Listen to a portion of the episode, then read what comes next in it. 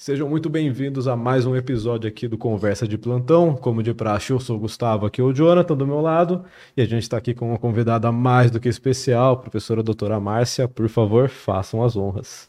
Nós estamos aqui, como o Gustavo disse, com a doutora Márcia Alvarenga, nossa professora de patologia, é, e eu posso dizer que é uma das melhores professoras da nossa faculdade. Eu só não falo que é a melhor, porque a produção falou que eu não posso fazer isso para não queimar nosso contato com os outros professores. É, e professora, pode se apresentar então? Oi, um prazer enorme estar aqui com os meus alunos queridos. Só que eu estava pensando numa coisa.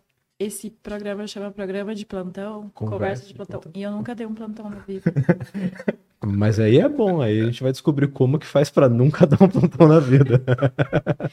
a gente se forma, a primeira coisa que a gente quer é pegar o CRM, né? O CRM. Lá no sexto ano todo mundo tava pagando para sair antes o CRM para poder dar plantão no Réveillon que paga bem. Né? E eu assim, gente do céu, não quero dar plantão. e eu não tinha mais esteto, meu esteto tinha quebrado. E eu falei, e agora? Tá todo mundo tem que dar plantão? O médico tem que dar plantão? eu tinha muita insegurança de dar plantão. Eu achava que a humanidade não precisava passar por isso, né?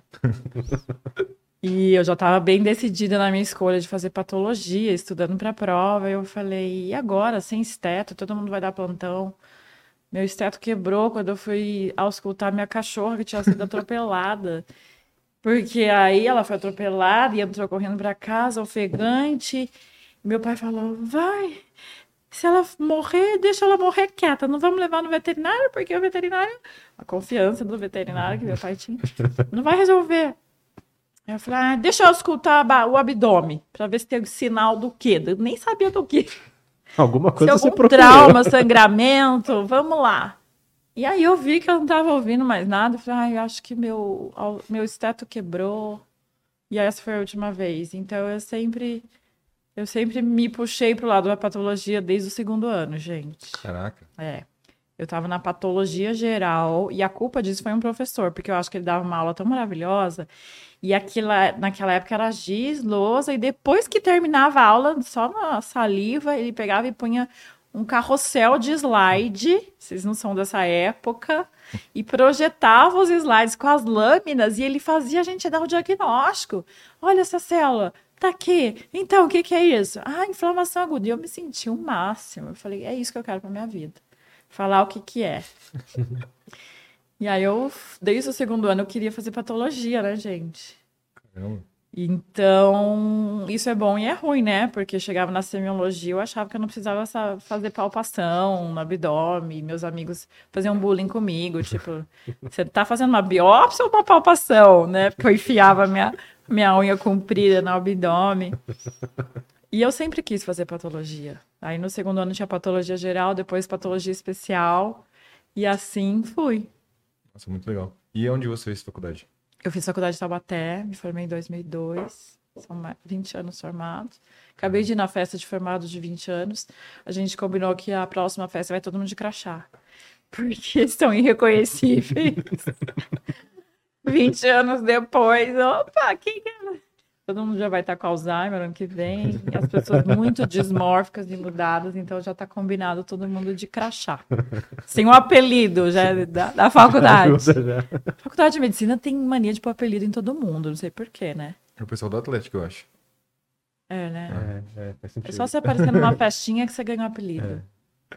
Nossa, mas legal. Então você fez faculdade em Taubaté, e aí como que foi esse processo? Você entrou direto do ensino médio, você fez cursinho? Não, eu fiz, é, não passei direto, Fiquei mais um semestre fazendo cursinho e aí eu prestei vestibular para Vassouras e passei. E eu adorei essa sensação de sair fora e viajar e morar fora. E pedi para meu pai, posso fazer? Ele falou, pode, mas depois você volta? Eu falei, volto. E aí eu falei, meu, como assim? Tá tão bom, por que, que eu vou voltar? e aí chegou no final do ano, porque eu fui para lá em julho, né?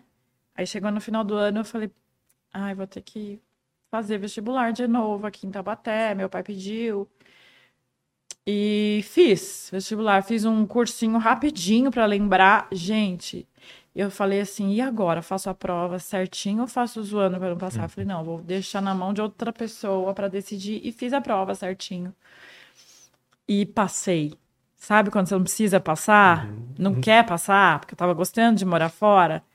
E passei. E aí eu voltei para Taubaté, fiz, não transferi, não, não aproveitei nenhuma disciplina que eu tinha feito.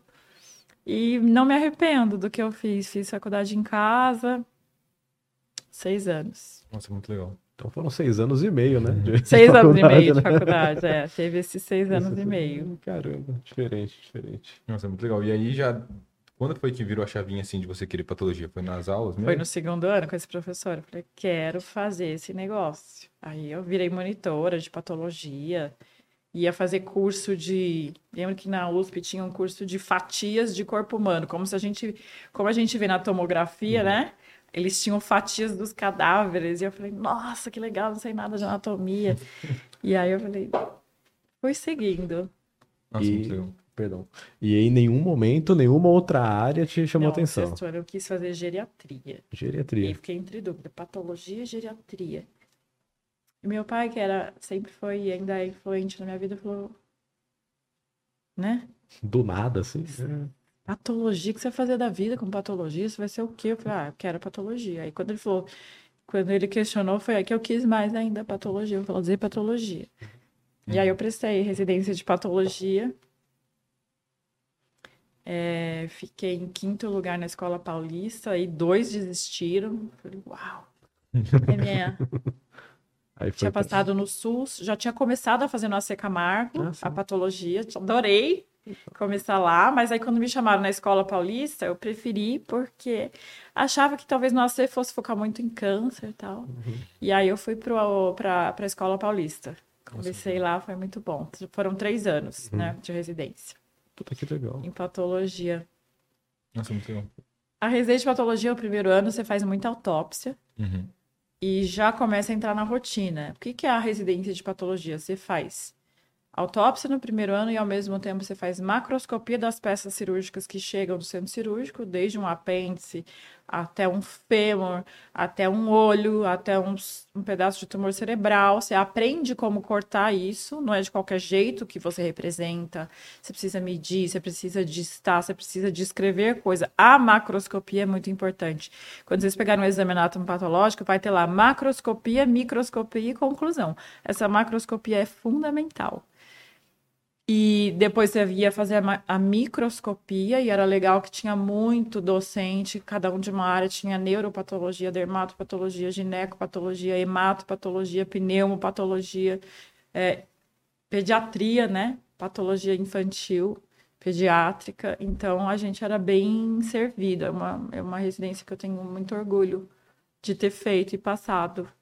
Então a lógica assim de interação social na residência é totalmente diferente das outras, assim, como que é o RM? Totalmente. A gente brincava que a gente estava no Big Brother, porque era uma sala com nove baias de cavalo todas fechadas e cada um com seu microscópio, vendo suas lâminas. Às vezes um estava na macro, às vezes um estava na congelação, o outro estava na autópsia, mas na maioria das vezes estava todo mundo lá. E aí, né? Trabalho e também, às vezes, a gente fala besteira, faz um bullying. Mas só às vezes, só, né? Só, só não, a maioria das vezes é trabalho. Exatamente. Então a gente estava sempre muito junto. Então, da residência eu levei ótimos amigos, muito próximos, diferente de outras residências, que cada um tá rodando em um lugar e quase nunca se vê. A gente se via todo dia, o tempo inteiro. Big Brother, né? Na mesma sala. Na mesma sala. É legal porque, assim, dá uma noção, assim, que acho que muita gente não tem de como que é realmente a residência da patologia, né? Então, ter tantas áreas, tantas sub-áreas dentro da patologia com tantos professores, fica bem completo, então, né? Ah, sim. Não posso dizer...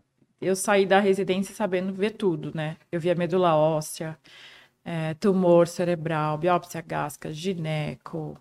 Então, eu posso dizer que foi uma formação completa. Eu tenho muito orgulho de ter passado por lá. Eu acho que valeu a pena. Nossa, muito legal. E... Porque nem todo lugar é completo, né? Sim, sim. As, tem uns que tem umas deficiências.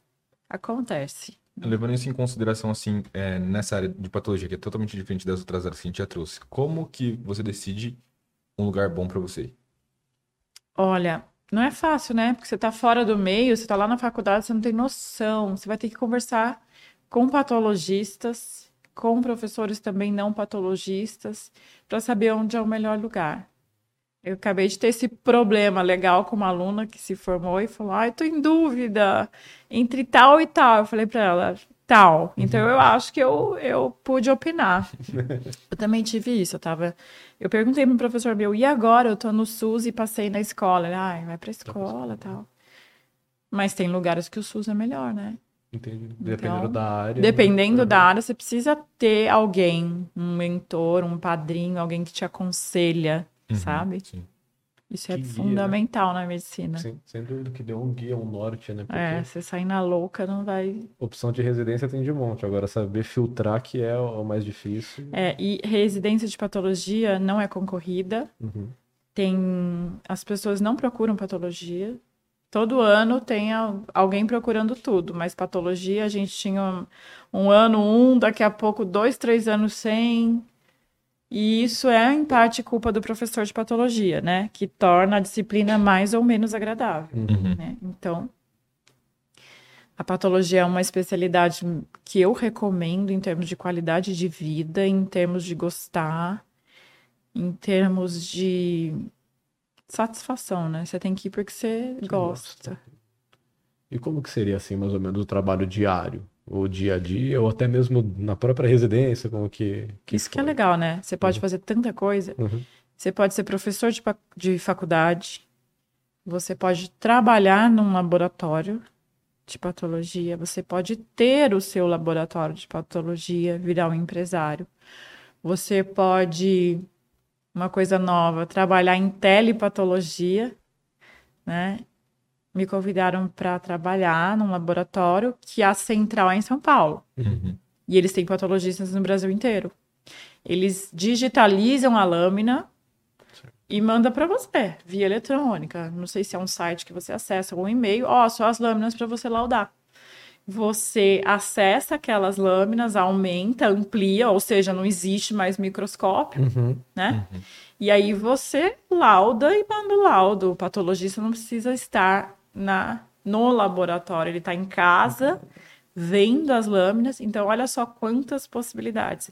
Não é só a patologia que está nisso, a radiologia também está, né? Uhum, Os uhum. colegas hoje em dia laudam. Do sofá de casa. Não, né? é, não estão na cidade. Uhum. Patologia permite isso perfeitamente. Legal.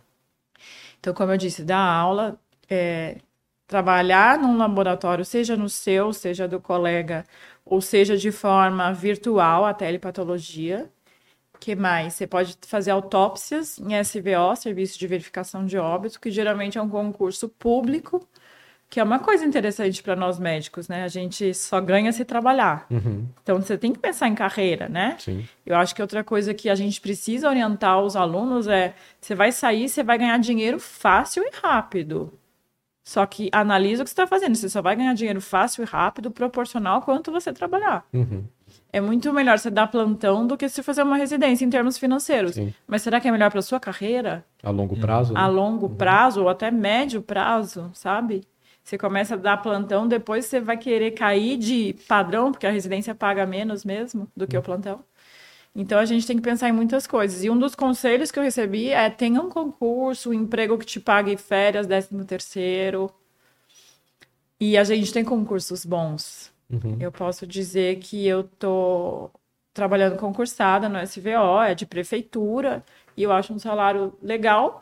É, e veja só a vantagem da patologia em relação a outras especialidades. Eu, eu sou uma especialista, assim como o pediatra e o gineco. Uhum. A gente tem concurso para 20 horas e é o mesmo salário.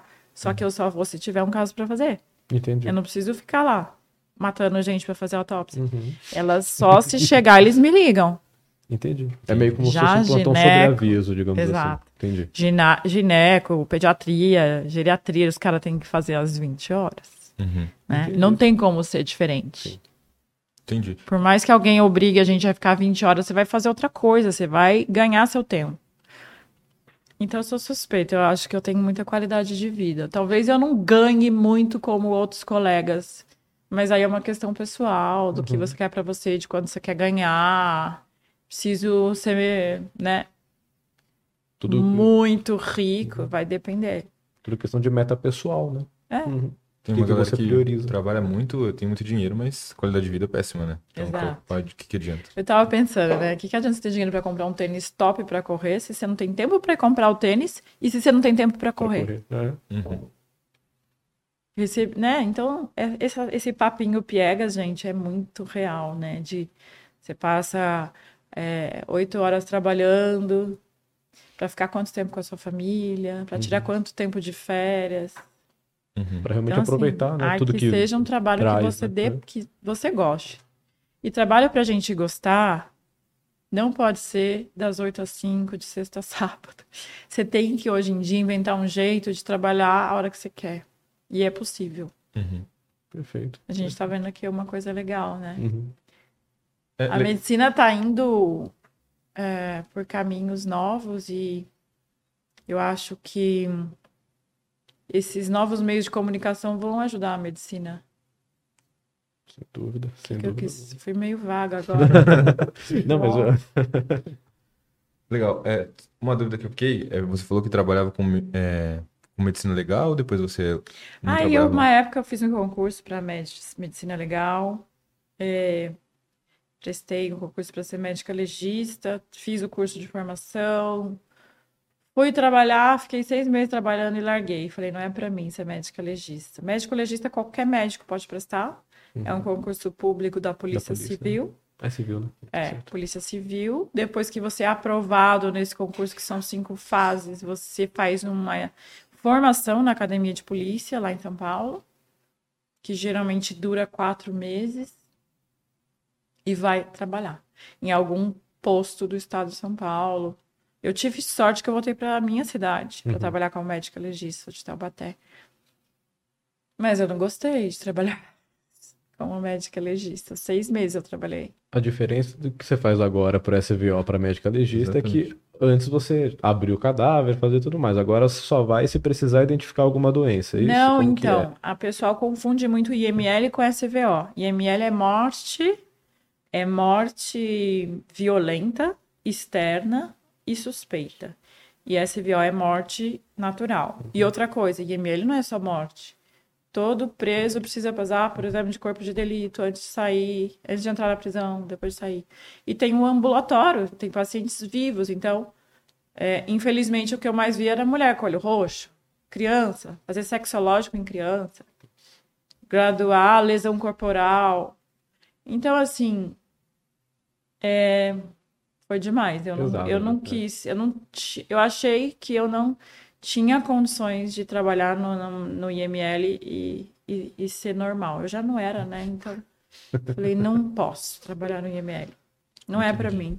Agora, SVO eu adoro, porque é morte natural, não existe violência, não existe a gente, quando você está no IML, você tem que relatar, fazer um relatório, porque aquilo é uma investigação criminal, de qualquer maneira. Ai, o cara foi atropelado, acidente de moto. É um BO na Polícia Civil e você tem que dar um relatório, você tem que dizer onde foi. Daqui a dois anos vão chegar perguntas para vocês de um caso que você não faz a menor ideia, então você tem que documentar tudo que você está fazendo.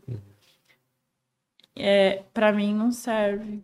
Uhum. E assim, como eu sou uma pessoa assim, transparente, eu não recomendo. Sim, Tem sim. gente que você pode achar alguém que recomende, mas que eu gosta, não que tem sou. paixão, mas É. Não é uma especialidade que eu recomendo, não é um aí- concurso que você fala que vale a Não. pena. diferente da SVO. Mas aí, qual a diferença, assim, de- tem algum privilégio você fazer medicina legal e ser, sei lá, concursado e tal? Você tem alguma coisa de diferente? da- Olha, é, a, toda polícia civil trabalha há 25 anos, né? As polícias em geral, diferente das outras carreiras. Se aposenta com 25 anos de trabalho. Privilégios, vamos lá. Você vai ter que ficar 25 anos para você se aposentar num trabalho que você não gosta? Deixa eu tentar achar outro privilégio. É, acho que não, vai, não tá compensando. Quem gosta de arma, vai ter porte de arma, não sei. Entendi. Será É, que então- compensa, né? Trabalha com algo que eu não gosto por 25 anos Sim, só uma ter porte, né? tá ligado? Quem gosta. Difícil, É, né? difícil. Tem que gostar do que faz. Entendi, é, com certeza. Então, você sa- saiu da faculdade, foi fazer residência. É, e como que, que foi assim? Depois você terminou esses três anos? Aí eu quis fazer especialização em dermatopatologia. Então, dentro da patologia, eu acho que patologia hoje é clínica médica. Porque você tem que saber neuro, gastro, hemato. Gente, não dá pra você se atualizar em tudo. Você imagina a clínica médica? Uhum. Entendeu? E aí eu falei, eu quero dermato. E já na residência eu já acompanhava o meu professor, né? O Nilson Michalani e a Milvia. E eu fiquei fã da Dermatopato. Então, desde o primeiro ano, eu já eu já acompanhava a checagem de dermatopato, mesmo não estando no estágio de dermatopato. Aí eu falei, ah, quero fazer, porque tem lá no HC da USP uma prática profissionalizante. Antigamente eles chamavam de médico colaborador. Você ficava lá um ano se especializando na sua área. E tinha de dermatopatologia.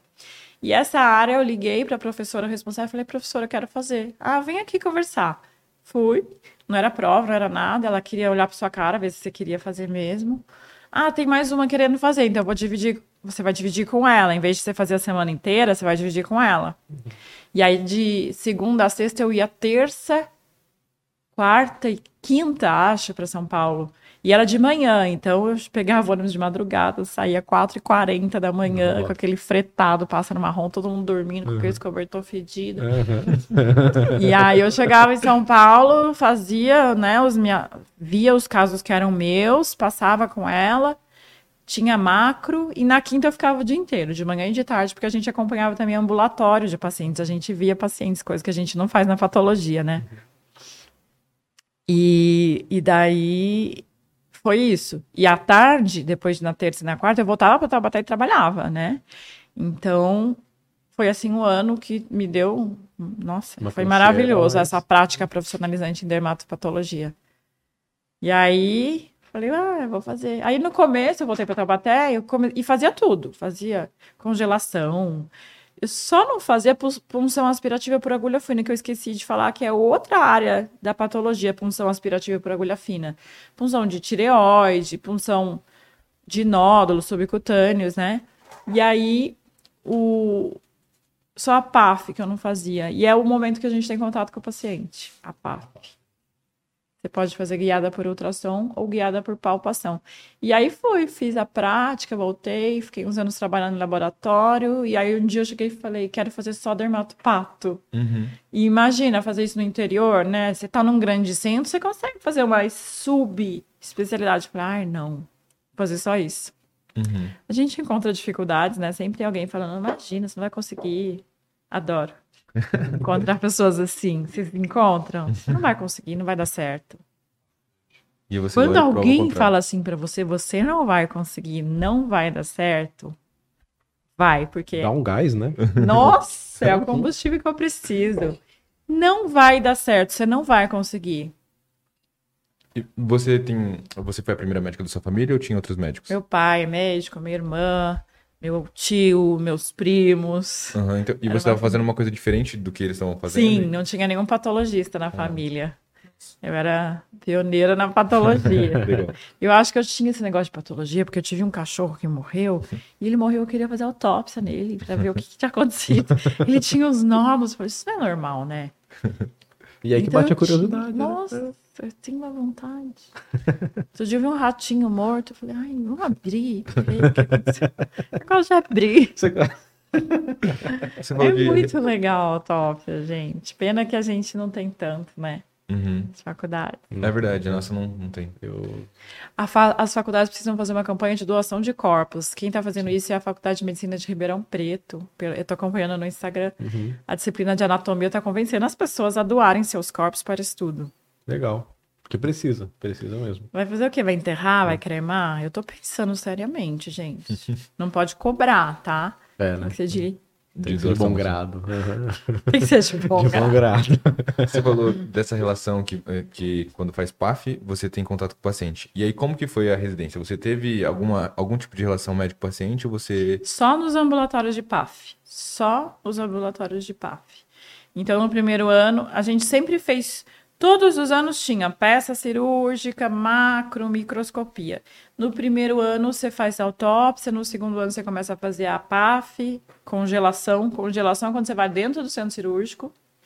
O cirurgião precisa de uma resposta na hora uhum. daquele diagnóstico ou de uma margem, porque ele precisa fazer uma conduta cirúrgica naquele momento.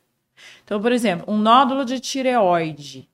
Ele quer saber se é maligno para ver se ele vai tirar linfonodo para fazer o estadiamento ou se ele vai preservar.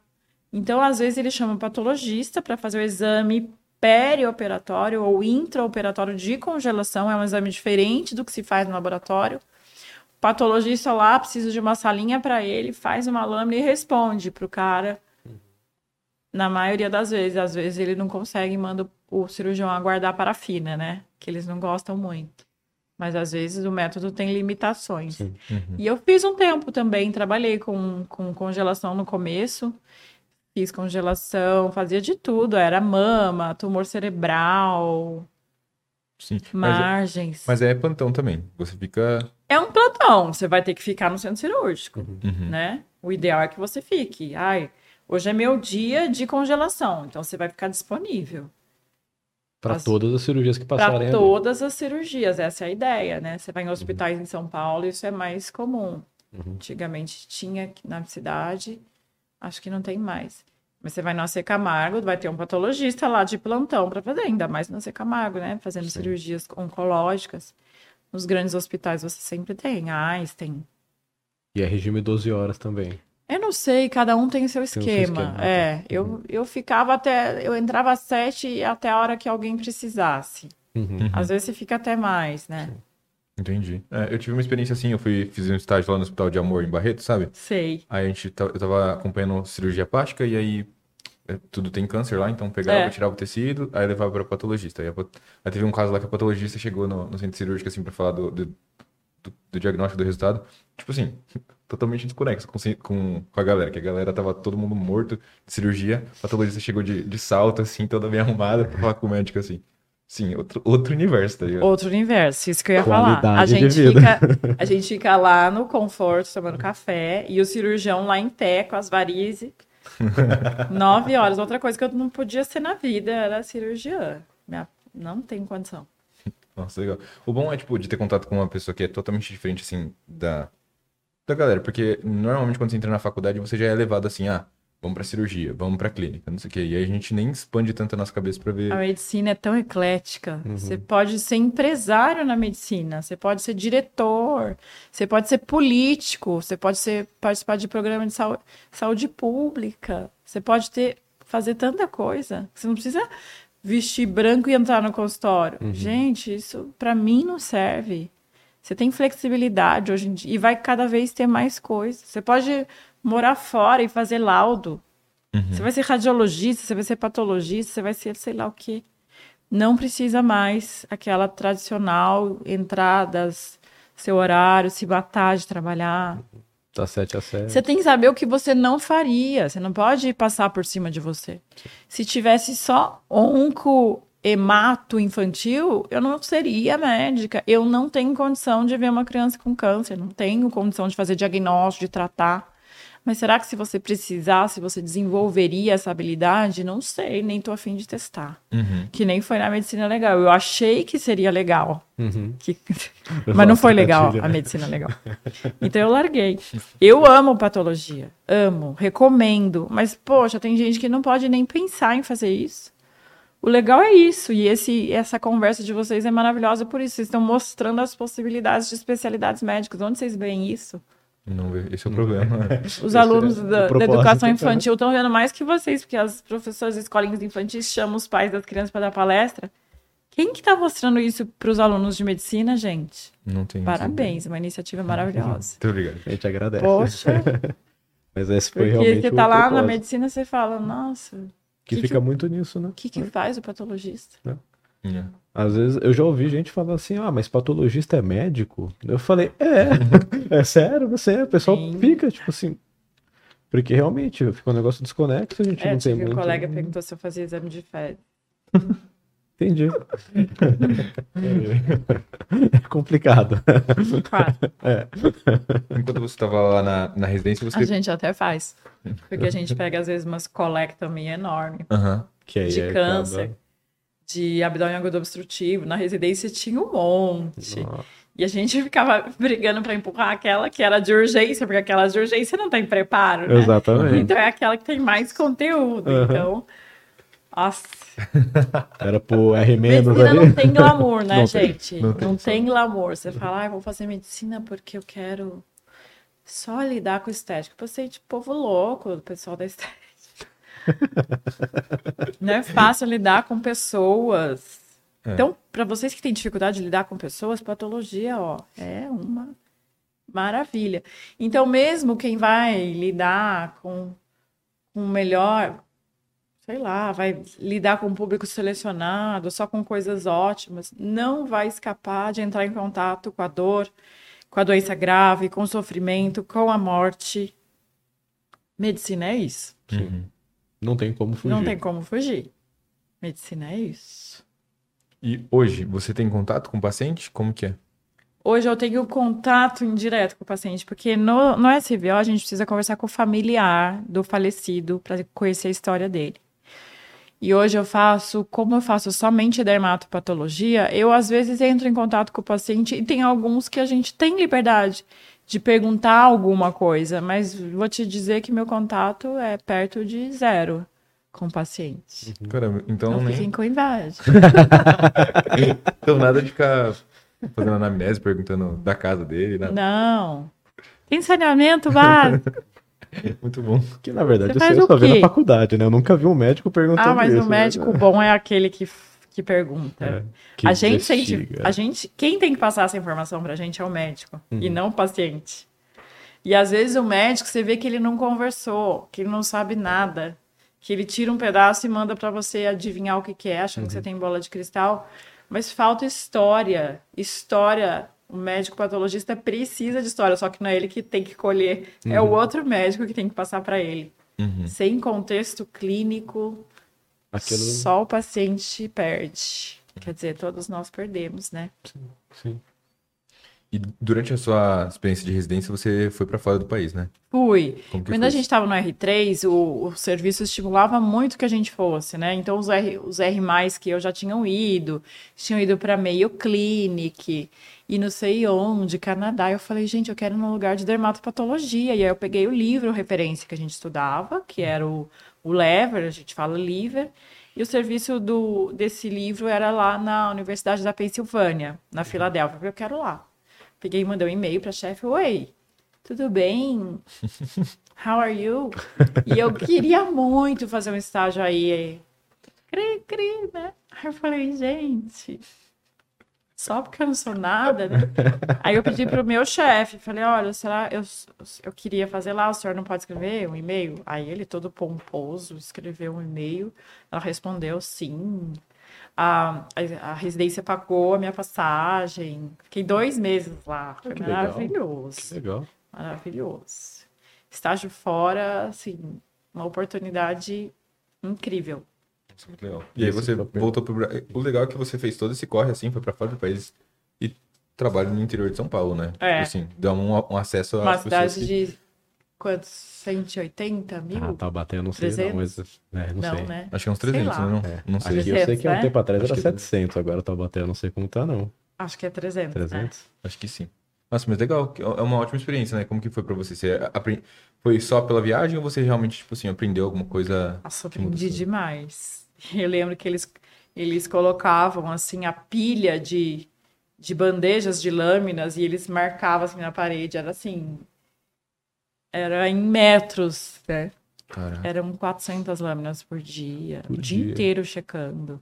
E lá, assim, você imagina um microscópio de 10 cabeças, né? Tem o um chefe e várias pessoas olhando ao mesmo tempo. E o pessoal almoçava no microscópio, eles são muito focadas, né? uhum. né? Participei de reunião clínica, fui muito bem recebida. Estudava o dia inteiro, via lâmina o dia inteiro nesse serviço. Já aconteceu de eu fazer serviço, de eu ficar meio que catando mosca, tá? Uhum. Não vou mentir. Mas esse da Filadélfia foi assim, 24-7. Fiquei trabalhando, estudando o dia inteiro. E passeava nos finais de semana uhum, também. Pegava o ônibus e ia para Nova York. Nova York, né, que é pertinho Não tinha né? dinheiro é. para dormir lá. Eu ia sábado de manhã, voltava. Ia na Broadway. mais um busão, um Greyhound. Pegava, ia para Nova York todo final de semana. Ai, que legal. Sábado de manhã, voltava à noite. Nossa, Excelente, não, que vida. Ai, gente, vou te falar que bati perna. e, e esse, esse estágio foi maravilhoso, só tenho boas recordações. E você fez algum outro além desse? Eu fiz, daí, em 2012, fui para Harvard. Eu falei, quero ir para Harvard. Quero ir para Harvard, porque eu quero ir para Harvard, porque Harvard. Vou mandar um e-mail pro cara da Harvard. Oi, a secretária. Eu quero dar um pulo aí. Estou fazendo dermatopatologia, já sou patologista. Acho que eu pedi uma carta para uma para minha chefe da prática profissionalizante. Ela só falou, ah, ela não tem nada que desabone. falou ela de pai. É, sabe que nem a pessoa que pede carta de recomendação, ela é interessada, né? E aí o cara me aceitou, a secretária. Eu mandei 500 e-mails, super ignorada várias vezes. Até que chegou uma hora que eu falei: posso ir mês que vem? Ai, pode vir. Venceu pelo cansaço. E o Martin Min era o nome, né? Faleceu há pouco tempo. Martin Min, de dermatopatologia mundial. E o cara super ocupado. Eu cheguei lá, acho que ele falou: Meu, o que, que eu faço com essa nega aqui? Eu não tenho o que fazer com ela. Deixa eu ligar para uma colega. Ah, você pode receber uma patologista? Aí eu fui no Mass General, que é o hospital, um dos hospitais da Harvard. Fui lá, acompanhei uma checagem. Mas assim, aí daqui a pouco. Já você vai lá pro Brigham. Achei outro estágio para você. Aí no Brigham foi mais legal. Acho que eu vi mais coisa. E foi um mês. Foi um mês que eu fiquei lá em Boston. E não cobra nada, mas você vai do seu bolso, né? Sim. Eu não tinha patrocínio nenhum. Eu gostava de fazer isso. Isso foi em 2012. 2014 eu falei, quero ir para o MD Anderson, que é o Centro de Câncer de Houston. Fiquei lá também, acho que um mês. E lá eu, eu fiquei mais peixe fora d'água, porque eles já tinham a rotina, mas fui bem recebida pra caramba. Inclusive, um dos chefes de lá tinha sido residente na, na Penn, que é o jeito que eles chamam a Universidade da Pensilvânia. E no que ele podia, me mostrava casos, fui bem recebida. E assim, dei uma encerrada na carreira, quer dizer, dei uma pausa nessa carreira de fazer estágio fora, porque é muito legal, você aprende. Mas pretendo retomar em, em breve. Nossa, legal. Então, você, junta fez... viagem, passeio, com, com aprender, para mim é tudo que eu queria. Você fez três estágios, então, em Fiz faculdades que, foram, que, são referências no mundo Sim. Nossa, lugares super legal. legais, né? E eu tava, até fiz uma brincadeira, né? Nossa, como é que você foi? As pessoas pedem para você ir, as pessoas, ó, oh, venha. Não, você vai na cara de pau, na insistência. Porque, gente, ninguém vai dar lugar para você, você pedir Chama, me escolhe, me escolhe, que nem o, o burro do xerefe. Não é assim. Você tem que. Deixa eu fazer. Sabe aquele chato? Posso, posso, coloca água para você, fica assim, você fala, meu, faz alguma coisa com essa pessoa que ela tá mexendo. Você tem que mostrar interesse. Nossa, Senão que... ninguém vai te dar oportunidade na vida. Tá desinteressado, a gente tem bastante. Uhum. Pessoas sem iniciativa, desinteressado. Sem dúvida. Sem o mundo dúvida. é das pessoas que se lançam, né? Que se jogam, que vão atrás. Então, assim, o processo realmente é você achar o contato e encher o saco dessa pessoa. Não tô dizendo isso. Não, ok. Vamos reformular. Vamos reformular. É achar o contato e manter uma relação tentando demonstrar interesse. Você gosta, é. você tem que fazer o que você gosta, tem que ter interesse, você tem que se especializar, você tem que se valorizar, você tem que Agregar valor é demais, né? Uhum. Over. Mas você tem que aumentar o seu valor só com conhecimento. Uhum. Mas eu digo assim, para ir para Você fez fora... só a faculdade, você não fez nada, um estaginho fora, um congressinho, um curso. É o mínimo do mínimo, É o tal do né? currículo é, que é. eles analisam quando você vai fazer residência. Fez um trabalhinho, fez alguma coisa. Não, só fiz a faculdade. Esse Hoje em dia tá na modo né? sincero. É. Você não fez nada? Não nenhum curso, nada. Então, a gente tem que aumentar o nosso valor e é só com conhecimento. Uhum. Não é com roupa, com tênis, com carro, é aquilo que você tem para oferecer mesmo, né? uhum. né? Na hora do vamos ver. Legal. E hoje, é você, obviamente, é apaixonado pelo que você faz, mas existe algum desafio na sua área que você fala, pô, isso aqui é uma parada que eu preciso gastar um pouco mais de energia para gostar. Não tem fim estudar. Agora eu tô para fazer inscrição no meu curso de Harvard Dermatopato. Eles fazem todo ano atualização. E graças a Deus é online. Eu já fui presencial, em 2016. Poxa, você gasta uma grana para fazer um curso que pode ser online. Então, online, a gente veio para ficar. Uhum. Não tem sentido você ir para Boston fazer um curso. Claro que o networking é legal. Ainda bem que voltou o presencial. É muito legal você ir no congresso, você ir num curso. Mas tem coisa, os congressos, a maioria, muitos não voltaram ou são híbridos. Uhum. Esse curso que era só presencial, hoje ele é só virtual. E eu vou fazer. Nossa, muito bom. Muito 500 legal. dólares. É Mas é mais barato né? do que pagar para é ir para lá. É mais barato do que ir para lá. E tipo assim, cada ano sai uma classificação nova de tumor, de pele. Cada ano muda as coisas, gente. Medicina é, é ciência de verdades transitórias. O que você sabe hoje não vale para o mês que vem, para o ano que vem. Professor falando, falando, aí você se forma, vai ver, poxa, não era bem assim, já mudou o que eu aprendi uhum. na faculdade. Não adianta fazer medicina e não se atualizar é é a receita do fracasso. Não dá. Não dá para ser médio. Então, assim, os desafios são esses, as novidades que estão surgindo. E, e você ter contato com pessoas experientes, ganhar experiência, ganhar conhecimento. E eu tô gostando muito dessa área de, de fazer curso, né? Uhum. Eu, sempre, eu sempre gostei de ensinar.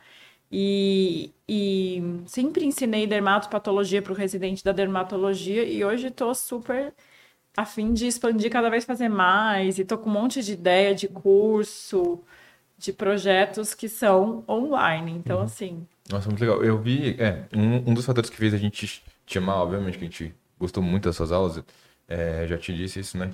Mas é, agora que você virou blogueira, né, e tal, então fala um pouco sobre isso, como que tá essa, essa sua empreitada aí. Porque eu vi que você também está desenvolvendo curso, como você falou, e aí é. fala aí para a galera saber como que é. Então, o meu curso era o seguinte, antes da pandemia eu dava ele na, na residência, né, em Taubaté, para os residentes de dermatologia. Então, era um público nosso, fechado. E aí, na pandemia, todo mundo foi para a internet e o chefe do serviço resolveu abrir para o Brasil. Quem quiser participar, e todo mundo teve essa solidariedade. Ah, eu vim participar da reunião do meu, Coisa que não existia antes. Imagina, você estava lá em Goiás, é, Amazonas, participando da reunião da residência dele, né? De outros lugares. E aí eu fui dar meu curso, eu acho que eu dei três anos na pandemia, o curso. Falei, meu, esse curso não tem volta, vai ter que ser online. Eu posso dar curso para o pessoal que está é, em Belém, Rio Grande do Sul. Já tive alunos de Rio Grande do Sul, de Amazônia, Rio de Janeiro. Então, qual o sentido de você alugar um hotel, reunir as pessoas que vão ter que comprar uma passagem aérea para fazer um curso visual que você tem que mostrar, que você tem que apontar a seta? Pior, porque na plateia, quem estiver lá atrás não vai enxergar, né? né? A gente tem essa limitação agora.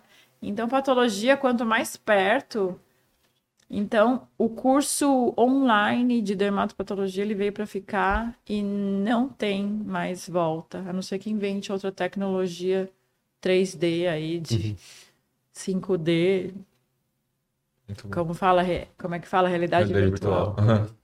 É, você já pode começar a pensar um projeto sobre isso aí. Metaverso, eu vou pro metaverso. dermatopato no metaverso. Já faliu, já falaram, né? Que o metaverso já faliu? que já, é. pena, é. eu ia comprar um terreno. Fazer as suas autópsias lá, pô. Ia comprar um cemitério, né? Um crematório.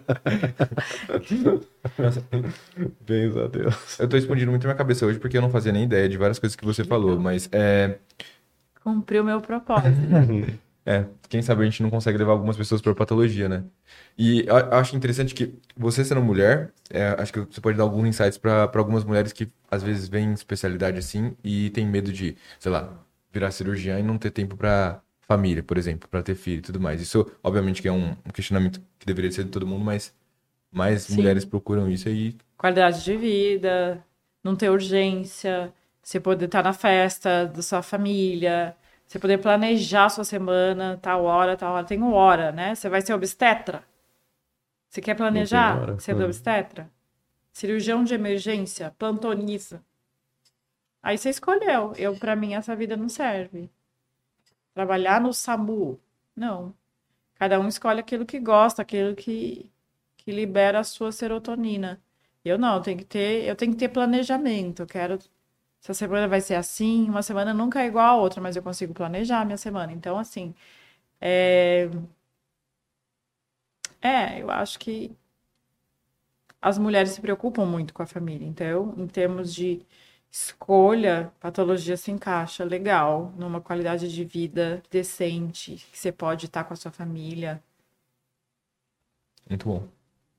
E... Eu dou uns plantões de final de semana. Um a cada cinco finais de semana eu tô de plantão. Mas é como eu disse para vocês, a distância. Uhum. Né? Só, vai, só vai se tiver algum BO. Exato. Muito bom. E assim, você foi, você adora ir lá para fora, você faz os cursos. Já pintou vontade de sair daqui, se mudar e para lá e ficar? Já, você sabe que num congresso eu conversei com um cara e eu falei, é difícil você trabalhar lá fora? Ele falou, não, quer ir? Falei, quê? Né? Na época eu era casada, nem tinha filho. Como assim? Quer ir? Não, eu te arranjo. Acho que era 200 mil dólares por ano, alguma coisa assim. Eu falei, não, você não pode estar falando sério. O cara falou, tô, tô falando sério, tem vaga, mas você trabalha na universidade, não é na prática privada. Acho que na prática privada você precisa revalidar, blá, blá, blá. Mas eles tinham essa possibilidade, então eu não, não sei se é sério até hoje, porque eu não conferi. Eu sou, eu acho, eu sou muito apegada à minha família, então eu não tenho esse lance de sair, sabe? Uhum. Mas ao mesmo tempo eu tenho vontade que minha filha fosse para um lugar melhor, né? Uhum. Mas eu fico meio dividida, eu sou muito família e por isso eu não sairia. Uhum. Só por isso. Mas a proposta chegou. Mas eu posso falar uma coisa? Que, que eu vi quando eu fui fazer estágio fora, que a gente não tá, não tá atrás de ninguém, tá? Uhum. A gente faz é, mais com menos. Eles têm dinheiro. Sim. Estados Unidos têm dinheiro. Então, eles não pensam duas vezes em pedir um exame mais caro, por exemplo, na minha área, imunostoquímica. A uhum. gente não, a gente é morfologista, a gente olha, tenta resolver as lâminas no HE, ao invés de pedir imunostoquímica para tudo. Então, eles têm dinheiro. Isso eles têm. Uhum. Outras coisas também, a mais, é uma cultura diferente, é um povo diferente, é uma educação diferente. Mas em termos de ciência, de estudo, a gente não está atrás, a gente não está desatualizado, a gente tem acesso às mesmas coisas, ao mesmo, à mesma informação e ao mesmo conhecimento. Então a gente não é inferior aos médicos de países mais ricos. Muito bom disso. Isso é interessantíssimo, né? Porque é porque a gente se sente né? inferior, né? né? Que é terceiro mundo, lá é o primeiro mundo, é medicina, é. medicina de lá, tem tudo mais. É, e você tem pessoas de todos os países trabalhando lá. Às vezes você tem menos americano trabalhando lá do que pessoas de países que são considerados em desenvolvimento. Uhum, tá? Emergentes. Né? Brasil, né? Paraguai, Peru, Índia. Índia tem bastante lá, né? Patologistas é. e outros médicos de ponta a impressão que eu tenho, assim, pela, por essa parte de revalida nos Estados Unidos e tudo mais, a, comparando pelo menos a formação médica, é que lá eles se atentam a muitos detalhes de, de ciências básicas e tudo mais. E aqui no Brasil a impressão que eu tenho é que na nossa formação médica se atenta mais à parte clínica, até porque tem uma demanda clínica muito maior do uhum. que. Quer dizer, poderia ter mais demanda de pesquisa aqui, mas é, o SUS está sangrando e precisando de médico. Não sei, é a impressão que eu tenho, né? Eu acho isso também. É, se você vai ver as questões que eles fazem lá nos testes, é coisa, nossa, o que, que é isso? Uhum. Não sei se é porque eles têm aquele college de quatro anos que fica fazendo só ciências básicas antes de escolher para medicina. E tem que ser igual para todo mundo, para aquele cara que vai ser farmacologista, para o cara que vai fazer biologia molecular. Cara... Então eles se aprofundam mesmo nas ciências básicas. Mas assim, questionando, será que não é melhor você formar as pessoas prontas para a prática, não sei. Uhum. É, do que sentido. teóricos, né? É. Às vezes eles saem da faculdade já tem já tem doutorado. O cara já sai com um PhD. Sai, sai, sai, tem essas coisas lá. Né? Mas é Coisa que, que a gente não vê. Às vezes não tem a mão que não muitas vezes mão. você adquire durante aqui a faculdade do nosso do nosso sistema, né? É, vocês, depois vocês me contam se vocês se sentiram preparados para dar plantão quando sair da faculdade. Uhum, Tem uns é. dois anos aí, vamos ver, calma. É difícil a gente se sentir preparado. É difícil, acho que... É... Tem que ter um pouco mais de coragem do que preparo, eu uhum, acho. Uhum, sim. Acho que nunca vai se sentir totalmente preparado, né? Eu acho que independente é, da situação, acho tem que você razão. pode Às pensar vezes, que... Você tem que se assegurar que você vai ter alguém mais experiente junto com você no plantão. Eu acho que isso é importante, né? Seria até um pouco de em perícia se você fosse sozinho. Sozinho, sim. Certo. Assumir uma bucha dessa logo depois que sai, acho que não tem ninguém que consegue ficar 100% tranquilo É, com né? isso, né? Não, acho que não dá, acho que não tem Mas como. todo começo é assim, né? Qualquer área, né? Mas É. é que a gente acho que parece ter uma pressão maior, né? Claro.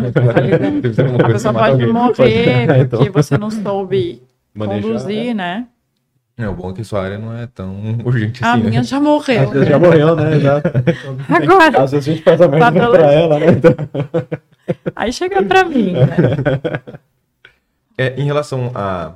Acho que é o questionamento de muitas pessoas quando vão decidir uma especialidade em relação ao mercado de trabalho, remuneração e tudo mais. E aí, quais são os seus insights em relação a isso na patologia? Então, estão precisando de patologistas, todos os lugares. Patologista é um especialista em falta, né? E mercado de trabalho é assim: se é ruim, você vai ter que aceitar o que estão pagando, se é bom, você põe o seu preço. Então, por isso que eu insisto. Invista no seu valor, né? Ai, mas eu vou para Japiraca da Serra, só não tem nem laboratório. É, tudo na vida é pesar.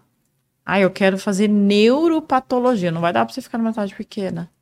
Você vai ter que ir para um centro. Ai, mas eu não gosto de morar em capital. Então, Não faz neuro. né? Então não faz nada, fica em casa.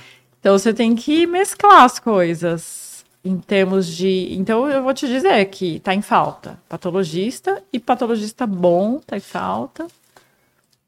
Recomendo fazer que você seja bom, que as pessoas paguem o seu preço, meio que o pessoal dá lance por alguns patologistas, tá? Apesar dessa mercantilização toda da medicina, no fim das contas, o que vai ficar é precisamos de bons profissionais. E os bons profissionais vão se virar, vão criar alguma coisa para trabalhar, vão dar um jeito de, de não aderir ao mainstream da coisa, né? Uhum.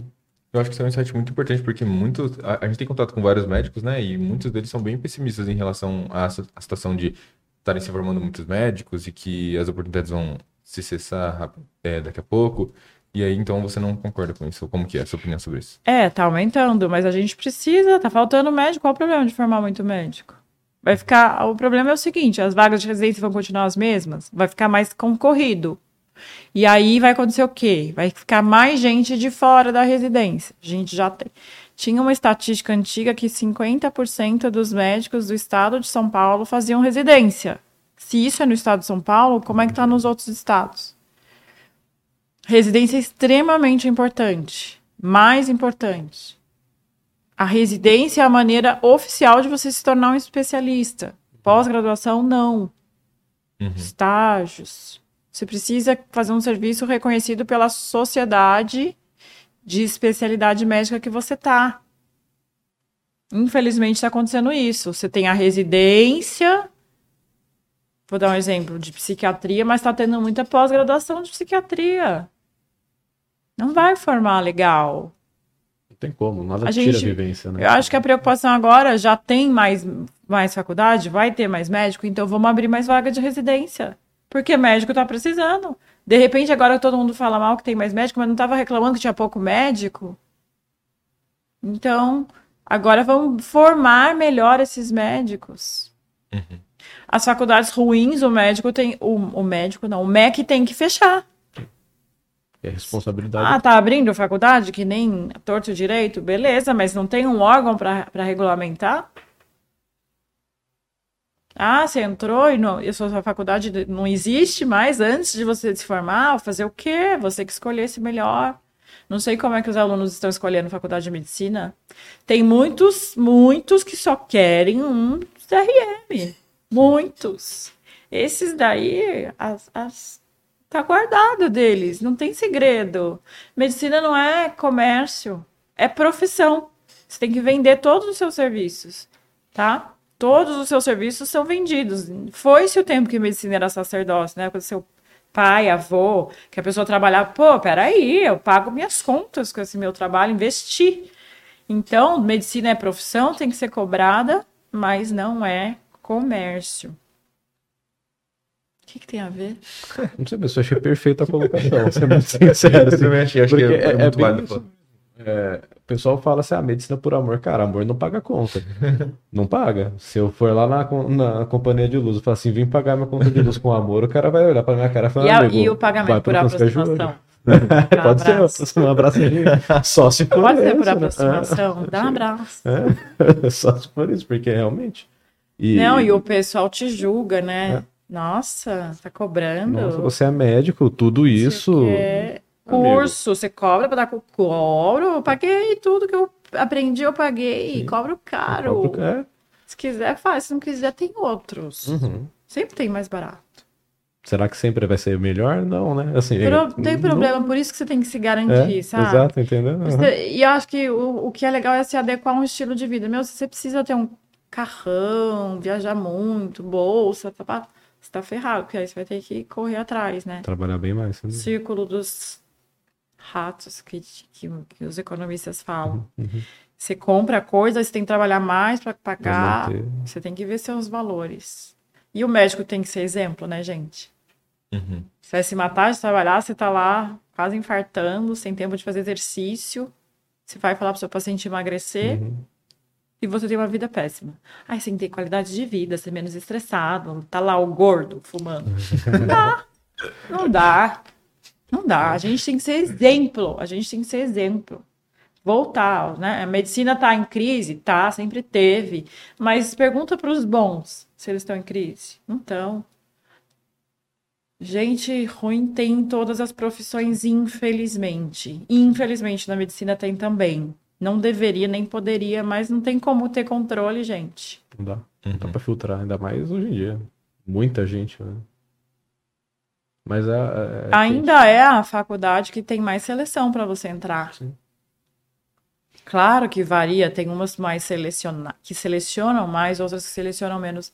Mas ainda tem uma seleção, tem umas que só você. Pix. Prova online. Prova online. Escreve seu nome. Fazer o quê? Existe. A pessoa não consegue passar do primeiro para o segundo ano, às vezes. E se passa é porque tem interesse. Né? Infelizmente, tem gente que trata a educação e a formação médica como comércio. Uhum. E aí vai passando para ganhar mensalidade, né? Garantia do próximo semestre, do próximo ano, né? Mas eu acho que assim, é, por mais que a gente está falando que não vamos mercantilizar a medicina, mas eu acho que o mal profissional, o mercado em si, ele acaba selecionando também. Com certeza. Só Esse cara não vai para frente. O medo que fica é o seguinte, se ele não vai para frente, para onde que ele vai trabalhar? Porta, né? Plantão. Sim. Entendeu? Que ali não tenha muito bem essa seleção, né? Porque se precisa, vem, né? E aí que acaba acontecendo. É, mas eu acho que a gente tem que focar no que deve ser feito. Uhum. Sabe? Gente ruim, coisa ruim, vai ter em todo lugar, toda hora. Se a gente focar no que é ruim, a gente vai entrar em depressão e vai ficar imobilizado. Isso é verdade. Então, vamos fazer o que é certo, vamos nos cercar de pessoas com a mesma filosofia que a gente e vamos embora. Ai, fica lá, você, você ganhou seu CRM, você tem até vergonha de falar que você conhece o cara. Problema dele. E às vezes o cara não tem vergonha. Você tem vergonha. Você tem vergonha de não, né? É, exatamente. Tem uns caras que você fala, não é possível. Uhum. Tem surgido né? muito, né, charlatão. Sempre teve, não é agora, gente. É que agora tem rede social, Charlatão. né? É. Aí agora a gente tá vendo, Pílula né? do câncer. É. Nossa. Ervas, soros, uhum. então. Então você fala, charlatão sempre teve. É que agora a gente conhece mais, Sim. eles estão mais divulgados. E eles estão fazendo questão de se divulgar, né? Isso é, que é o pior. Então, né? se a gente ficar focando no que deu errado, no que dá errado, no que é ruim, a gente entra em depressão e se paralisa. A gente tem que falar no que tem que ser feito, no que é bom, sabe? Eu estou aqui com excelentes alunos, sabe? No mínimo vocês vão se dar bem. Se é. vocês fossem alunos péssimos, eu não estaria aqui. Agora fiquei contente. E vocês... Até assim, Porque assim, não é de todo aluno que a gente gosta, professor, tem uns que você fala, sabe? Então, a gente está num propósito legal, numa energia boa aqui, sabe? Vamos um prosperar. Ficar falando de merda. É, vamos ficar falando de coisa ruim, você liga a TV. Essa é verdade. Coisa. Eu não tenho televisão na minha casa, recomendo. Eu tenho porque eu preciso passar desenho para minha filha a hora que eu preciso de um, um sossego.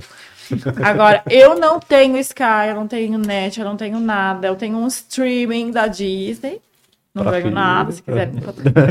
a gente também, inclusive, tá...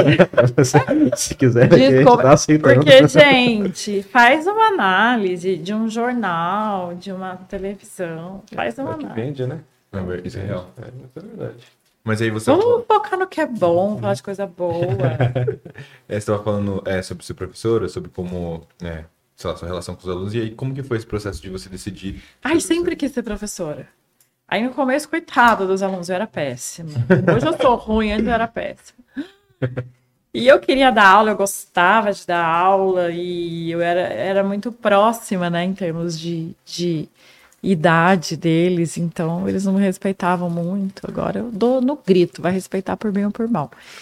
E aí eu sempre gostei de ser professora. Tem que gostar. Sim. Porque senão você não é professor, né? Uhum. Infelizmente, algumas faculdades não remuneram bem, mas outras sim. Eu acho que. E hoje em dia você está se reinventando. Hoje eu estou sendo professora de um curso virtual que traz muito mais retorno.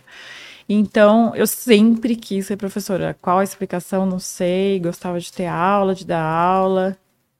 E quando você é professor, você estuda, você aprende mais do que o aluno. E aí, quando eu comecei a dar aula de patologia geral, foi o máximo. Comecei a aprender coisas que não sabia. Então, tem que ter o dom, tem que gostar. Professor que vai lá rezar missa, oratória, não dá mais. Você tem que fazer o aluno se interessar. Gente, não dá pra você. Padre, amém. Que isso? Você tem que ser interessante, sua aula tem que ser interessante. Tem que ser algo diferente daquela pessoa abrir um livro. Então, os professores precisam. Você sabe que a Sociedade Brasileira de Patologia tem um núcleo que está se preocupando com o que está sendo ensinado na faculdade. Se estão dando conteúdo mínimo, de que maneira vocês estão falando ou vocês estão tornando o aluno participante? Metodologias novas de ensino, eu, eu me interesso por isso, sabe? Então, é, professor também exige investimento, não é só pegar um negócio, ler e passar. Uhum. Você tem que dominar alguma técnica, ter alguma arte, alguma coisa, nem que seja para falar abobrinha, falar uma piada sem gracinha. Uhum. mas eu lembro das Prender aulas, atenção. você prende. É, você consegue fazer isso bem, de verdade. É, eu tô é. perdendo um pouco a noção.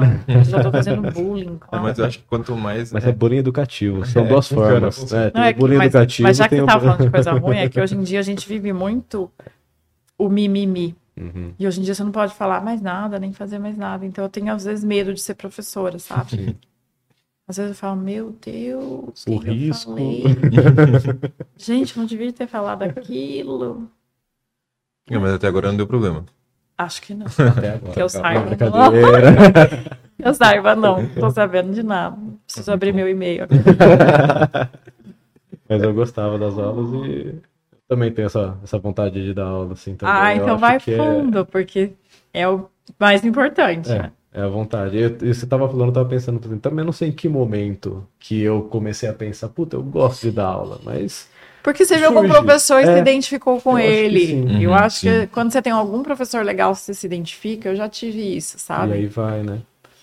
Aí você fala, ai, quero ser quero essa ser pessoa, assim, né? quero ser também. Quero acho que eu posso fazer igual a é. ela acho que eu posso contribuir.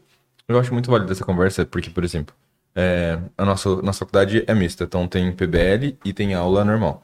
Para o professor engatar a sala, considerando que a gente aprende no PBL, é bem, acho que mais desafiador do que um, uma faculdade normal que os alunos já estão acostumados ali ir, lá sentar e ficar prestando atenção. Só que eu acho que o fato de você ativamente querer a atenção dos seus alunos já faz os alunos quererem prestar atenção. Eu lembro muito bem que, tipo assim, tá tudo proibido. Proibido celular, proibido computador, é, não pode nem respirar direito, olha para mim e, e, presta atenção. Eu acho que quanto mais...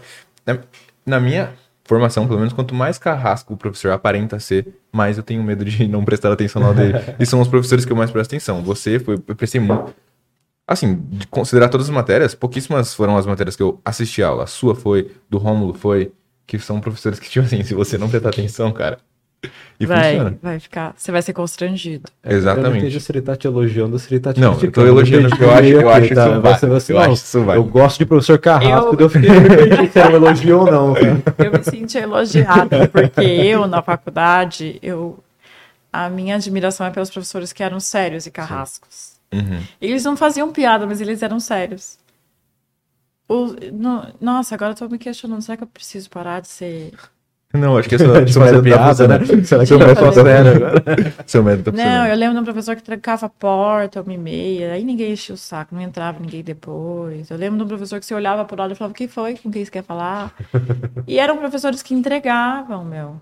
Uhum. Que sabe? Um ele show, tinha, né? ele tinha lá, ele tinha coisa para falar. Uhum. Você que estava perdendo. Agora tem professor que deixa a sala inteira falar que cara que é esse?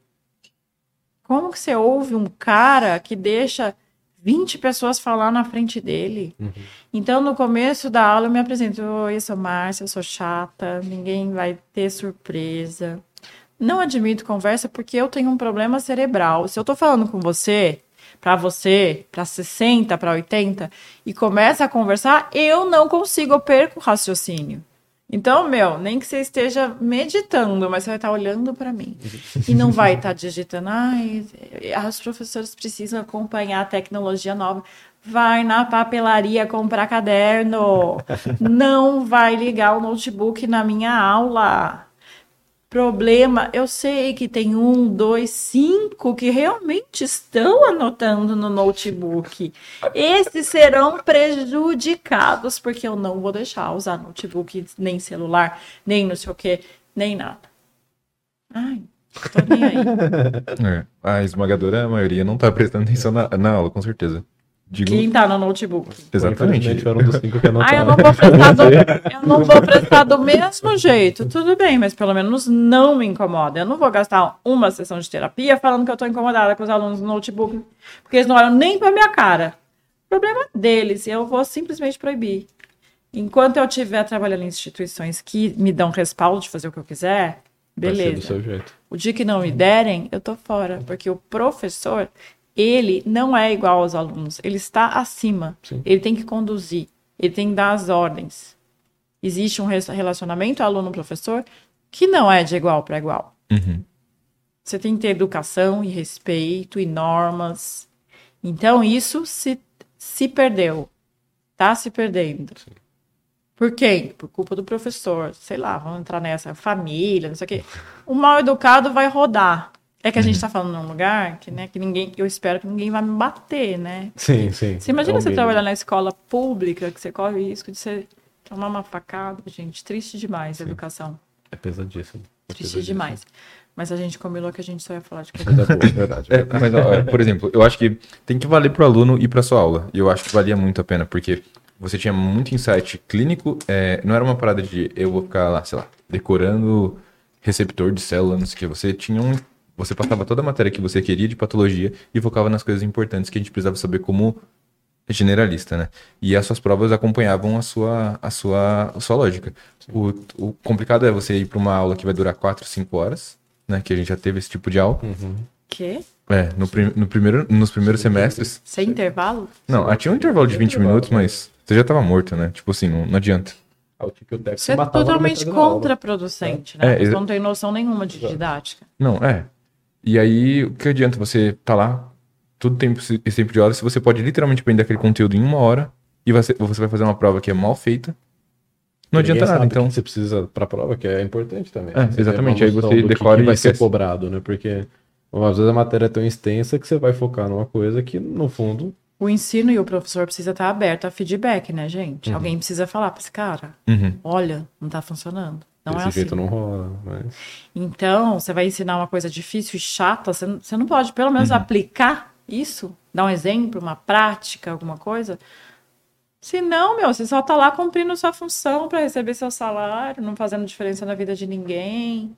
Eu tenho vergonha de dar uma aula e e não sentir ou é, prazer, ou não sentir orgulho de ter falado aquilo. Eu achei que eu passei, eu achei. Fico triste quando alguém não entende, às vezes fico até meio ignorante, sabe? Porque eu tento de todas as maneiras fazer aquilo. E assim, a... tem que estar aberto a feedback. Olha, sua aula não tá boa. Eu acho muito importante isso, de verdade. Acho que na formação médica a gente precisava de mais professores como você. E eu não tô nem fazendo isso pra puxar o saco. Tô falando muito sério. É... Quer um pix? queria, queria, mas não. é, mas eu acho importante porque a gente perde muito tempo na faculdade de medicina com cargas horárias desnecessárias, entendeu? Se fosse muito mais. Eu acho o PBL da nossa faculdade, graças a Deus, o PBL, muito efetivo. Você vai lá, estuda, aprende o que você tem que aprender, tem uma é, estação de apoio. E, e os professores têm que acompanhar isso, porque se não acompanhar, a gente vai voltar, sei lá, século passado, que a galera ficava lá na, na faculdade. Só que eu, eu acho até que o nosso cérebro mudou, né? A gente é geração, sei lá, TikTok. Oito segundos já não tô mais. Se o professor não souber fazer alguma coisa para te prender, tá prejudicando o próprio trabalho dele. Isso talvez. Claro que tem que ter o interesse do aluno, mas eu acho que o interesse do aluno tá muito ligado a, a como o professor tá vendendo conhecimento, assim. Sim. Entendeu? Não que a gente precise ser showman o tempo todo, mas você precisa, de tempos em tempos, no seu discurso, chamar a atenção. Uhum, Cada um vai ter que desenvolver a sua, a, sua, a sua técnica. E eu acho importante isso que você está falando, porque as faculdades precisariam ter uma ouvidoria genuína de alunos, de hum. alunos bons. Não é aquela galerinha perigo, né? reclamando. Né? Que vai mal e quer prejudicar o professor Não, só porque tem que chamar os alunos né? bons. Uhum. Isso é fácil. Pegar os alunos bons e falar o que, que a gente pode melhorar. E é tá de peito aberto para isso também, né? Para não chegar na defensiva, o cara aponta alguma coisa, ah, não, isso não por conta disso. Porque às vezes acontece, né? Você vai. Às vezes a pessoa fala, ah, o que, que pode melhorar? Você começa a sugerir e fala, não, isso não, isso não, isso não. Não, tem que, tem que os dois é. lados estar no mesmo propósito. Sim. A gente quer melhorar essa faculdade. Sim. Não é Porque vingança, você está fazendo nada. essa faculdade, você vai levar ela para o resto da sua vida, o nome. Sim. É de você gostaria de que a de, daqui a 10 anos sua faculdade estivesse fechada? Não existe mais, porque o MEC. Então, os alunos que se reuniriam com a faculdade deveriam ter o interesse genuíno de melhorar a faculdade. Com certeza. E não sair de lá fazendo fofoca, não sei o quê. Às vezes os, os, os responsáveis pela faculdade ficam realmente na defensiva, porque alunos às vezes são perigosos. Tem alunos que denigrem muito. Sim. Uhum. Então precisa ter comprometimento e interesse genuíno de melhorar a faculdade. Com certeza. Dos dois lados. Que vem com uma maturidade que às vezes muitos alunos não têm, né? É. É, esse eu, é eu acho que o maior problema da faculdade particular é esse, né? É, aceita muito aluno novo, né? Tipo, tem condição de pagar, não é tão difícil quanto a faculdade Nossa, é tão legal ver o pessoal. É, tem uma geração nova fazendo medicina. É, eu até vi uma publicação sobre isso. Até tá tendo muito mais mulher. Uhum. Tá tendo muito mais pessoas com segunda faculdade. A medicina é a segunda faculdade. Essas pessoas, gente, elas valorizam demais estar tá lá. Sim, com é certeza. É muito legal. A nossa faculdade tem isso. 85% de mulheres, acho que é, a esmagadora maioria é mulher. E muitos já na segunda faculdade. Então uhum. o cara tá lá porque você é um exemplo, né? É advogado. Muito bom. E você, primeira faculdade? Primeira faculdade. Mas aí, professor, como que foi para chegar até a Humanitas? Como que foi esse processo? Ah, foi um colega meu que falou, olha, é... a faculdade está precisando de professor de patologia e eles pediram para me indicar alguém e eu pensei em você. Eu falei, puxa, não tô podendo agora, tal, ainda, era, ainda tava na medicina legal. Uhum. Mas eu quero ir lá conhecer. Gente, eu entrei na faculdade, eu falei, me contrata, me contrata. eu amei a faculdade, achei linda, achei nova, achei legal a ideia, a filosofia. Você ter um coordenador pedagógico que tem pós-doutorado em ensino médico. O que, que, é isso? Não é para qualquer um, né, uhum. gente? Uhum. Tipo assim, as coisas não são do nada, não. Vamos pegar um currículo do MEC e vamos implantar aqui. Não. É gente comprometida, gente gabaritada. Eu falei, eu quero. Eu falei, nossa, me, me segura, me segura, quero dar aula aqui. E eu falei, não, eu só vou lá ver, eu tenho certeza que eu não vou. Mas eu vou lá por consideração a você, conversar. Não, só conversa. Não deu certo, fiquei. Ficou. Não, deu certo não, não dar aula lá. E eu fiquei. Isso foi no campus antigo. Aí... No campus antigo. Já gostava do campus antigo, imagina esse, né? Uhum. Muito bom, legal. Então você vê uma faculdade que investe no professor, investe na infraestrutura, investe nos profissionais que você fala, eu quero estar nesse barco. Tá, tá indo pelo Enquanto... bom caminho, né? Hã? Tá indo pelo bom caminho. Tá indo pelo bom caminho. E eu só trabalho naquilo que eu acredito, sabe? Uhum. Nossa, muito bom. Então, enquanto eu tô acreditando, eu tô lá. Nossa, muito bom. O dia que eu me senti, cara, que nada a ver, tô fora. Onde eu assino.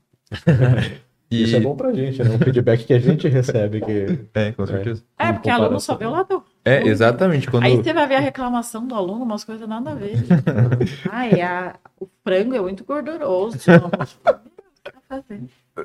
Ai, eu queria que tivesse é, café de cappuccino, queria que tivesse o Starbucks. Meu, Mano, pior que... não viaja.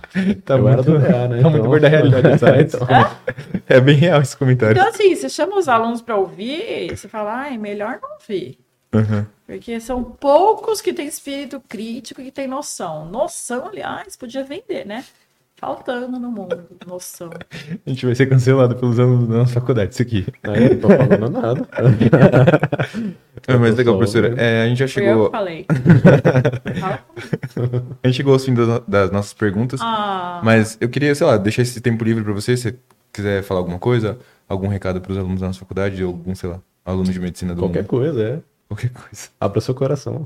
leva seu lanche. Faz você a comida. Muito bom. É, gente, a gente tem, eu achar, a gente, todo mundo tem um conceito de estudante de medicina que é playboy, que é isso aqui, mas eu tenho tomado contato com alunos em sofrimento real, com os mais diversos problemas, e isso só, admi- só aumenta a minha admiração. E eu falei, gente, eu, eu vou nesse podcast, mas eu que quero entrevistar. eu quero saber de vocês, da vida de vocês, da história de vocês. A gente não tem espaço para isso? Como é que vocês da onde você veio, o que, que você fez? Porque eu quero, eu quero que os meus filhos sejam assim. Nossa, muito bom. Meus filhos só tem uma filha, de onde eu tirei isso? Eu quero que os meus queridos tenham o sucesso de vocês. Eu acho muito bom. Eu vejo alunos que levaram a sério, eu lembro de vocês na aula, prestando atenção, interessados. E aí, qual a história de vocês? De onde vocês vieram? Você quer começar? Eu posso começar. Eu sou. Na minha família não tem médico. Eu nem sei, na, na real, quando começou essa ideia de eu querer ter- ser médico, assim. Acho que foi no ensino médio, do nada virou uma chavinha assim. Eu falei, tá bom, vou fazer isso. Só que não tem médico na minha família. é, eu sou de Suzano. É, a minha família, de maneira geral, não tem dinheiro, né, pra pagar a faculdade e tudo mais. Por isso eu fui pro cursinho e eu, sei lá, começou Cursinho a pagar pago. cursinho pago, que E já o era. colégio? Meu, é, Particular? eu fiz uma parte no ensino médio no- na, na escola pública, mas eu fui pra um colégio particular que também não valia muita coisa, então, assim, foi tempo jogado fora, assim. O, o, o O particular. é, o ensino médio. Então tem particular que não vale a pena. Ah, não, com certeza não. Grande parte do. Antes você tivesse na pública. É, que aí pelo menos teria cota. Tá vendo? Uma pessoa de escola pública entrou na medicina. É, com certeza não. E tem, tem gente na nossa, na nossa faculdade que tem uma história muito Eu mais admiro desafiadora. demais. Acho isso demais. Sim, e aí eu fui pro cursinho e tal, eu não podia pagar a faculdade, então eu só podia tentar pública. É, aí eu fiz, eu fiz três anos de cursinho, na real. É porque eu só podia pública, não, não cogitava particular, porque 10 mil reais por mês não é dinheiro para que, que meus pais tinham pra pagar a faculdade, não tem condição, assim. É, só que aí eu fiz, eu sempre batia, assim, na trave de passar pra, pra segunda fase da Unesp. É, eu ia bem no Enem, mas não era bem o suficiente pra passar em medicina, passava em qualquer outro curso, mas na em medicina não. Aí, no primeiro ano de cursinho, eu passei na minha segunda opção, que era engenharia agronômica, na USP, que era o que eu queria, assim, segunda opção, mas aí eu senti, pô, não é isso que eu quero. É... Aí eu, naquele momento, eu passei no FIES na Embi Morumbi, lá em São Paulo. Aí, só que também não rolou de eu ir, não fui. Aí eu fiz o segundo ano de cursinho, fui bem no Enem de novo, mas não o suficiente pra medicina, é, medicina pública, que é o que eu queria. Aí eu passei, de novo, eu passei na, pelo FIES, eu passei na FAM, e passei também na Unicesumar, que era no sul. Só que sempre tinha impedimento, não rolava, de, sei lá, não sei o que acontecia. Aí eu fiz o terceiro ano, eu fui melhor no Enem, só que também não passei em pública. Faculdade de Medicina Pública. Eu fiquei com 760 e poucos no Enem, só que não é sufici- suficiente pra, pra pública. Aí no quarto ano, foi muito louco essa parte, porque no quarto ano, assim, eu tava. Tá, eu ia fazer de novo um cursinho, só que aí algumas coisas começaram a dar muito errado na, na minha família. Meu avô foi diagnosticado com câncer terminal, assim, é, no cérebro. Eu nem, eu nem sei, é, porque não fez é, é, o exame histológico, assim, pra saber qual tipo de câncer que era. Só, só, só soube quando ele desligou e a gente levou ele pra emergência, assim. E aí um generalista, minha avó tinha, sei lá, passado 10 vezes já na, na emergência, ninguém descobriu que meu avô tinha, pagou consulta de neurologista, assim, de 700 reais na época. E o, o neurologista falou assim: ah, ele não tem nada, ele tem depressão. Tipo assim, mano. No outro dia, a gente levou ele, um generalista pediu um, um raio-x. Sei lá, acho que é raio-x. Eu não- eu não lembro exatamente se era raio-x, tomografia, enfim. Descobriu que, que meu avô tava com câncer. E aí foi um bafafá que eu não consegui estudar e tudo mais. E aí, nessa época que meu avô tava, tinha sido diagnosticado, isso foi em março. Aí eu tava estudando assim, sozinho em casa, eu senti assim, uma coisa na minha cabeça. Entra no site do FIES e vê o que. Porque eu tinha feito uma matrícula. é, Eu tinha tentado a vaga do FIES aqui na Humanitas, né? Aí eu falei, tá bom. Tipo assim, eu só entrei. E aí. Eu só, só que eu tinha desistido, porque eram duas vagas e eu fiquei em quarto. E eu falei, cara, ninguém vai. Ninguém vai Desistir. tentar. E aí, na- mano, muito louco, porque aquele dia eu falei, vou entrar. E aí eu tava lá, tava lá, aprovado, é, Humanitas São José. Só que eu tinha passado na- no FIES já três, em três faculdades. Falei, cara, mais uma vez que não vai rolar. Eu só vou. Aí eu falei, mãe, eu vou tentar ligar lá e só vou se eu puder pedir pra eu começar no próximo semestre, porque já era março. Já, já era final de março. Então, assim, já tinha estourado e eu ia perder muita matéria. Era pra eu ser da T4, então. Aí eu liguei e eles falaram assim, tá, é, hoje é o último dia. Loucura. Hoje é o último dia pra estourar em faltas. Então você não pode começar agora. Você só vai começar se você for começar no semestre que vem. Tipo assim, Era tudo que eu queria. exatamente, não tem explicação pra isso, sabe? Tipo, aí. Isso foi no final de março, meu avô faleceu em abril. Então, assim, Eu não ia ter nem condição de fazer bem a faculdade. Exatamente. Minha família, assim, desmoronou porque meu avô era o pilar lá. Então, não sei explicar as coisas. Eu acho que tem intervenções divinas, assim, na, na- nas nossas vidas. E foi o que, que rolou. Nesse processo, assim, aí eu consegui fazer minha matrícula, vim pra cá, tipo assim, desacreditado. Tá? Sei lá, daqui mês que vem eles vão me expulsar aqui e falar que deu tudo errado e tal. E Por tô- que, que você tinha isso? Eu não sei, porque eu, eu acho que por não ter médico na minha família, por eu estar num processo seletivo que não é pagar a faculdade assim, eu tinha temor de que ia dar errado, sabe? Tipo, sei lá, ansiedade. E aí, tô aqui desde então, faz oito Você semestres. sempre achava que tudo ia dar errado. É, eu acho que é portanto Tava não que vai levando. acostumado. É, não que você vai levando assim. Aí, tô aqui até agora, tipo assim, e, Você é um dos melhores alunos da sua sala e você veio de escola pública. é, eu, eu, eu estudei uma parte do ensino médio em escola pública, ensino fundamental foi particular, né? Foi bom? O ensino fundamental foi, o ensino médio, meu ensino médio foi uma porcaria, assim, eu achei até por isso que eu tive que compensar no, Você ficou tanto tempo. no cursinho. Aham. Eu acho que, é, foi uma trajetória muito boa. E eu- o que eu vejo assim é que, sei lá, pode parecer contra-cultural o que eu falar, mas eu acho que a gente tem que entender quais são as nossas dificuldades e lutar a partir daquilo, entendeu?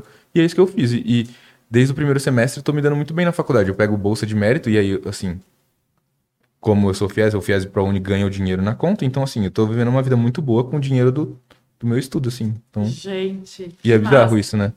É muito legal. Não é muito legal, mas pensar que um dia você partiu de um lugar que você falava, eu não mereço, né? Exatamente. Tipo assim, é.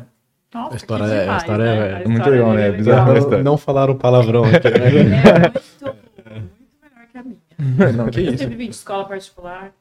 Né? Se seu pai paga o melhor estudo, a melhor escola, você tem que passar da medicina mesmo. né? Agora Vira não. obrigação, né? cara veio da escola pública, né? Dificuldade. Você fala, esse, esse sim é vencedor, né? Sim. E, e o pior é que, tipo assim, eu, eu tenho muito privilégio ainda, né? Tem, que meus pais agora, óbvio, não conseguem pagar 10 mil reais por mês, mas eles me dão toda, toda a estrutura que eu preciso, né?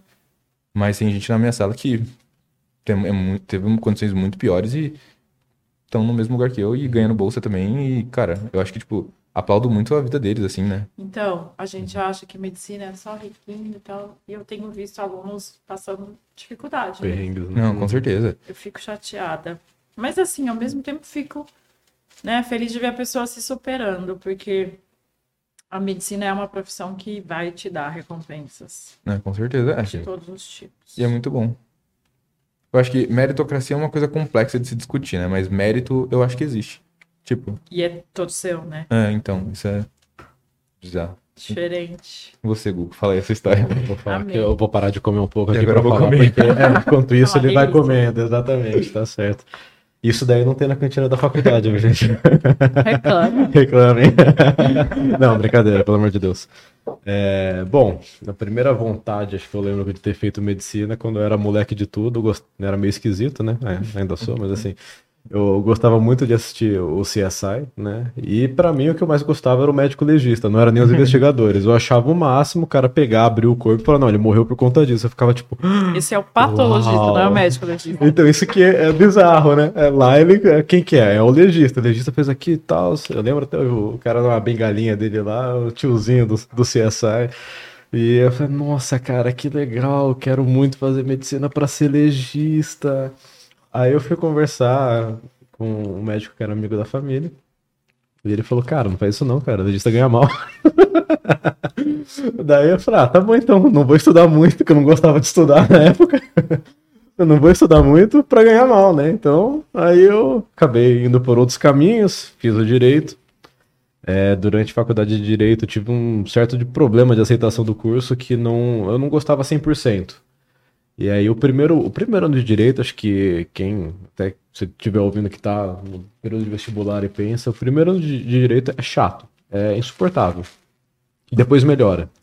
Aí era isso que eu tinha na cabeça. O primeiro ano eu falei, puta, mas no primeiro ano eu já sabia que ia ser insuportável. Então vamos pro segundo ano. Aí no segundo ano começa a melhorar. Aí quando você entra no terceiro ano, você fala, porra, passei da metade, né? Passei da metade, eu vou até o fim, né?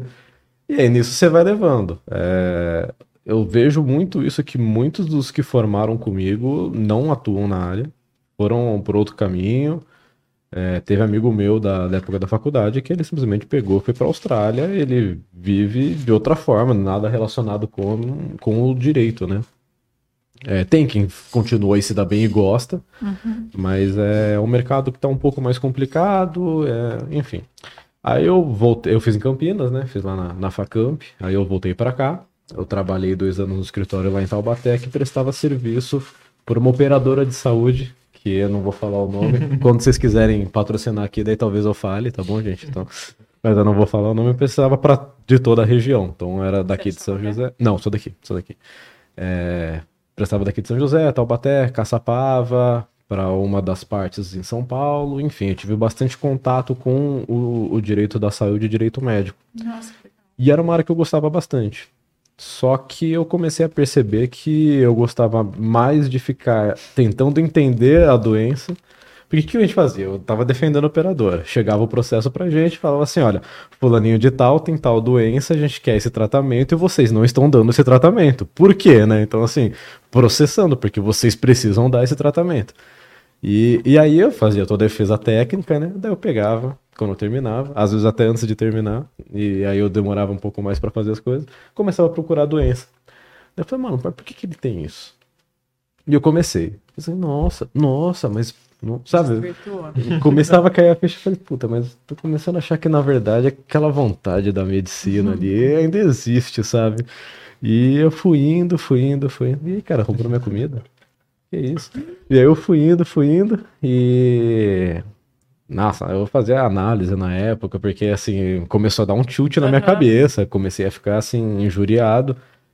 É, com o direito em si, não era nem com o lugar que eu trabalhava. Eu adoro o pessoal que trabalhava lá, adoro o escritório, adoro essa operadora, assim, o pessoal sempre muito bem tratado, uhum. então assim, tenho muita gratidão, mas tava dando um tilt na minha cabeça que eu não tava gostando da relação com o direito. Eu falei, puta, mas eu acho que eu quero medicina, acho que eu quero medicina, levava isso para análise direto, que era um psiquiatra aqui da cidade que infelizmente morreu de Covid.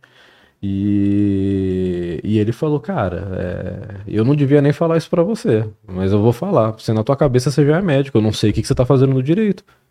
Ele falou assim: você precisa tomar atitude, porque ou você vai ficar assim pro resto da sua vida, frustrado, frustrado ou você vai atrás do que você quer. Então vença o medo, vença essa, essa, isso que te prende vamos trabalhar nisso junto e para você ir atrás realmente da medicina. E aí depois de acho que dois anos trabalhando, foi dois anos, é, dois anos e pouco, é, tomei decisão. Acho que a parte mais difícil foi conversar com os pais, né? Porque eles tinham pago a faculdade de, de Direito, me mantido em Campinas, que não é barato. E eu falei assim, então, sabe tudo que eu fiz até agora? Não quero mais. Joga no lixo. então foi bem difícil. Não, foi difícil. Foi difícil. É... É, é que assim, como eu falei no começo, eu não gostava de estudar. Então você imagina chegar para os pais que nunca viram um filho estudando direito. Agora eu vou estudar. Fala assim, é, então vou fazer medicina. Minha mãe, coitada, quase infartou na minha frente, né? Eu não sabia se ela batia em mim ou se eu levava ela pro, pro hospital ali, porque ficou fula da vida, né? Mas assim, com razão, né? Eu nunca dei motivo, né? E aí eu falei, não, calma, vamos lá, vamos tentar. Aí eu comecei o cursinho, eu fiz lá os seis meses de cursinho, é, na verdade, até voltar um pouco mais, né? Essa história eu gosto de contar. Eu gosto de contar a história, né? Tô num podcast, né? Vou aproveitar o, o negócio. Quando eu tava fazendo lá, ainda no, no direito, um dia eu vi que tava aberta a inscrição pro Einstein, lá, na, lá em São Paulo. E quando abriu o Einstein, o primeiro curso, eu tava lá em Campinas, eu falei, puta, imagina que da hora fazendo Einstein, velho. Imagina, nossa senhora, eu fiquei com isso na cabeça, né? Falei, vou fazer a prova. Se eu acertar metade da prova, eu vou pro cursinho, porque daí eu vejo que pelo menos um pouco ainda eu tenho da base, né? Eu não vou precisar começar tanto do zero, né? Se acertar menos disso, eu vou desencanar, vou continuar aqui no direito, né? Aí foi lá, paguei, avisei, o sábado eu não vou estar aqui, acho que era domingo, na verdade, domingo eu não vou estar aqui porque eu vou lá para São Paulo fazer a prova. Olharam assim para mim, assim. Meus pais, assim, ah, louco, né? Mas tá bom, velho. É, seus salários pagou a prova, vai lá. Fui, e a prova tinha 50 questões, mais a parte escrita, né? A parte escrita foi um desastre total, né? pelo amor de Deus. As provas de matemática, tudo eu tentei resolver com regra de três na parte escrita. Era o que eu lembrava. Bom, regra de três é tudo que a gente precisa. assim, bom, é o que eu lembro fazer aqui, vai ter que ser isso e tem que dar certo, né? Obviamente não passei, mas na hora que eu fui corrigir a prova. Achei disse... que queria contar que passou. Não, não, não, não. Porra, aí ia ser demais. aí eu não tava aqui com todo respeito. De 50 questões eu acertei 25. Eu falei, porra, Justo se isso. Na trave. Na trave. Mano, se isso não é um sinal, eu não sei o que, que é, é. né? Acho que a gente deixa de ensinar isso, tá ligado? Então, exatamente. Daí eu falei, ah, então tá bom, vambora. Aí comuniquei, não foi muito bem aceito. É, mas eu acho que eles começaram a ver que eu realmente estava estudando durante o cursinho. É, foi indo, eu fiz. Puta, eu nem lembro que prova que eu fiz. Eu fui para Ribeirão Preto fazer a prova, mas eu não lembro o que, que era de meio de ano. Não sei se era UFU. É, é, era isso aí. Uhum. Eu fui relativamente bem na prova, para quem tava com três meses de cursinho só. Eu não fiquei muito atrás, Nossa. não. E foi dando gás. Daí eu fiz a Santa Marcelina e fiz aqui que na minha cabeça eu tava fazendo para treinar pro fim do ano, né? Na Santa Marcelina foi difícil, é... fiquei acho que em 200 e pouco, podia até declarar interesse ainda, mas daqui eu passei em 36 na primeira lista, daí eu falei, puta, tô em casa, né? Uhum. Não vou ter gasto fora de casa, não vai ter isso. E aí eu fui. E aí passou por isso. Minha mãe ainda com dúvidas, porque era, é uma faculdade nova ainda, né? Ainda é, né? Na época, mais ainda. E minha mãe falou, ah, não sei e tal, né? Porque assim, vamos deixar bem claro, né? Eu não fiz capital durante esses dois anos para me bancar durante a faculdade. Uhum. Eu tive que voltar para eles, né? Então, uhum. até por isso também teve resistência, porque uhum. teria que ser muito bem investido esse dinheiro. Sim. Né? E eu precisava mostrar para eles que não era mais o moleque do ensino médio que queria só jogar e não queria fazer mais nada da vida, né? É. E, e aí, na hora que ela foi para a estrutura da, da faculdade, é, ela apaixonou. Encantada. Eles são o Dodonto aqui, né, da Unesp. Na hora que ela entrou ah, no, é? na hora que, que ela legal. entrou na parte da, dos laboratórios e viu todos os microscópios, ela falou: Meu Deus, eu não tive nada disso. E aí, aí acho que conquistou, que e aí legal. foi. E aí foi. E aí tá dando certo. Eu acho que a Humanitas foi uma grata surpresa para todo mundo, assim, tá sendo melhor do que eu imaginaria que. Sim, é, eu, mas é, acho que entra pelo que a, até a doutora Márcia falou, né? Quando você tem um cara que tem o currículo que tem, organizando, botando ordem na casa. Ai, gente, ninguém lá tá brincando, é. tá todo mundo engajado, né? Uma formação uhum. de excelência. Depois Quando desse... nessa vibe, eu tô dentro. Depois Sim. desse episódio, eles têm que patrocinar a gente, porque aqui, ó. É, deixar claro que a gente não recebeu nada ainda da faculdade, tá? Mas é. De cabeça. Não, assim, financeiramente falando. Não posso né? dizer o mesmo. É, é verdade. Você recebe, exatamente. Então, ok. A doutora Márcia recebe, a gente não. Mas eu acho que é, a gente também tem que fazer a nossa parte de mostrar que é um bom, é um bom ensino, que é um claro. bom local, né? Porque a gente está saindo daqui não adianta nada a gente focar nos erros, porque todas as faculdades têm erro, não adianta. Umas mais, outras menos. Mas que a gente tem, busca muitos acertos e tem muitas qualidades, a gente tem. Isso não dá para negar. Internato então, consagrado. Cadê? É, é. Adorei conhecer a história de vocês. Muito legal. Muito é. melhor que a minha. Não, de forma alguma, não é. Que... Eu, eu vou que... entrar nesse conversa de plantão. Bora, fazer uns episódios com você. Vambora. Doutora, foi uma honra ter você aqui com a gente. A gente aprendeu muito sobre a sua área, sobre você. Eu acho que você é uma pessoa inspiradora. Eu tenho certeza que muitas pessoas vão, pelo menos, cogitar fazer patologia e ser uma médica como você. E muito obrigado. Obrigada de coração. Foi uma experiência incrível e eu tô sempre à disposição. Tenho muito orgulho de vocês. Eu ia agradecer, mas agora eu tô comendo, então só vou falar isso mesmo, que foi um prazer ter você aqui. Obrigado por aceitar o nosso convite. E até uma próxima, que acho que você volta aí pro quadro aqui, ó. Quero fazer parte. Então é isso.